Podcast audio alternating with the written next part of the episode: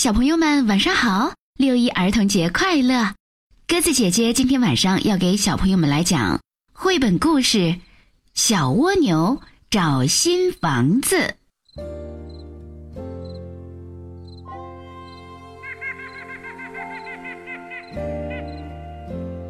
小蜗牛背个大房子，房子沉甸甸的，它走起路来慢吞吞的。无论到哪儿去，都要走很长时间。小蜗牛对妈妈说：“我们为什么出门一定要带房子呢？”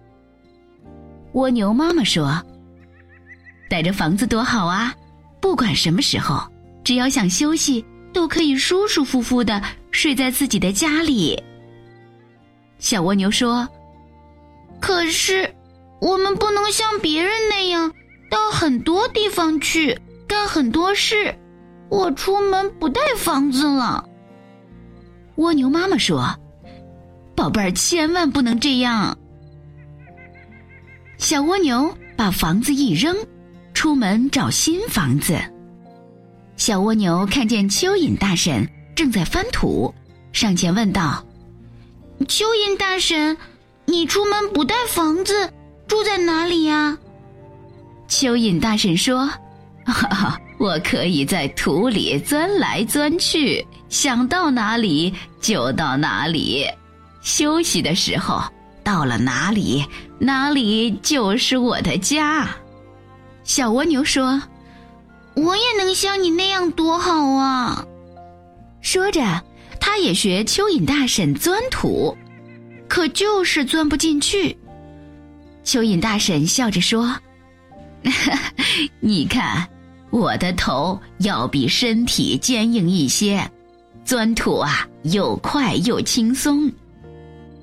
小蜗牛叹了口气说：“唉，我怎么就没有坚硬的头呢？”小蜗牛继续找新房子，它看见七星瓢虫飞过来，上前问道：“七星瓢虫大姐，你出门不带房子？”住在哪里呀？七星瓢虫说：“我背上有个薄薄的盔甲，盔甲下面啊又有一对翅膀，想飞的时候张开翅膀，想飞到哪儿就飞到哪儿；休息的时候翅膀收起来，身体缩到盔甲里，盔甲就成了我的家。”小蜗牛说：“嗯，我也能像你那样多好啊！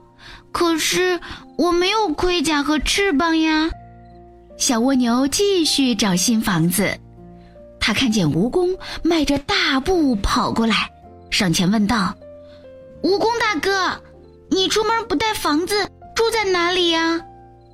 蜈蚣说：“我身体下面长着很多脚，想到哪儿去，每只脚都加一把劲，就能飞快地跑起来。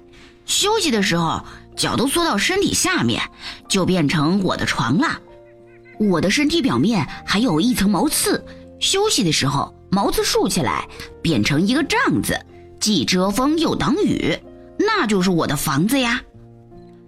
小蜗牛说：“我也能像你那样多好，可是我没有那么多脚，也没有那样的毛刺。”小蜗牛继续找新房子，哗啦啦，下大雨了。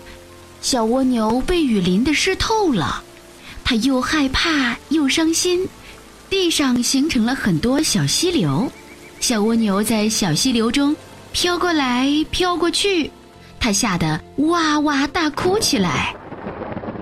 好孩子，别哭，妈妈来了。小蜗牛的妈妈来了，还给它送来了房子。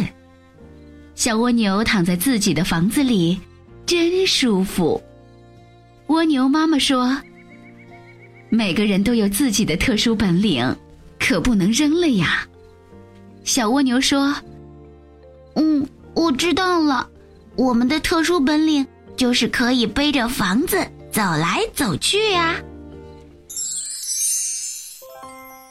好了，小朋友们，今天晚上我们的故事就讲完了。